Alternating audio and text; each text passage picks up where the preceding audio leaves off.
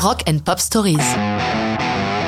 Crosby, Stills Nash, Wooden Ships, 1969. Dans cette seconde partie des années 60, la Californie est en pleine ébullition politique et artistique. Politique parce que le conflit vietnamien s'envenime, envoyant de plus en plus de jeunes Américains se faire tuer dans une guerre lointaine que personne ne comprend. Artistique, car après le choc de la British Invasion, où les groupes britanniques se sont mis à dominer la musique rock et pop, les Américains ont à leur tour multiplié les groupes. Enfin, à la confluence de la politique et de l'artistique, le mouvement hippie imprègne la jeunesse, qui se reconnaît dans des personnalités comme Bob Dylan, celui qui a donné du sens au texte rock. C'est dans cette période que s'associent un Anglais et deux Américains, Stephen Stills, guitariste virtuose au sein de l'éphémère Buffalo Springfield, et David Crosby, en rupture des Birds pour des raisons de divergences artistiques. L'anglais, c'est Graham Nash, qui a quitté les Brumes anglaises et son groupe, les Hollies.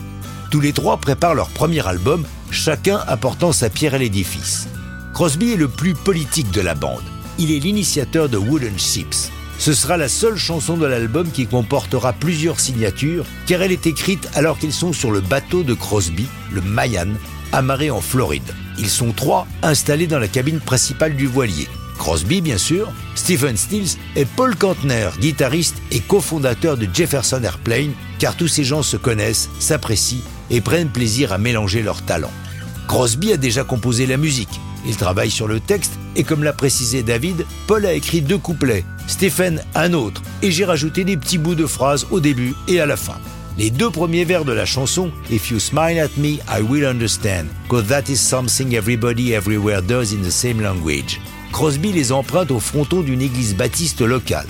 Lors de l'enregistrement au Wally Hyder Studio de Los Angeles, Stills joue la majorité des instruments, guitare, basse et orgue, tandis que Crosby se charge de la guitare rythmique et que leur ami Dallas Taylor tient la batterie. David et Stephen se partagent le chant, stéréo à l'ancienne, Stills est à droite et Crosby à gauche, tandis que Nash participe aux harmonies. De son côté, Paul Kantner enregistre sa propre version avec Jefferson Airplane pour leur album Volunteers. Chanson de liberté, d'espoir, apparemment après un holocauste nucléaire, Wooden Ships devient un hymne de l'époque que le trio fait découvrir à une foule enthousiaste lors du festival de Woodstock.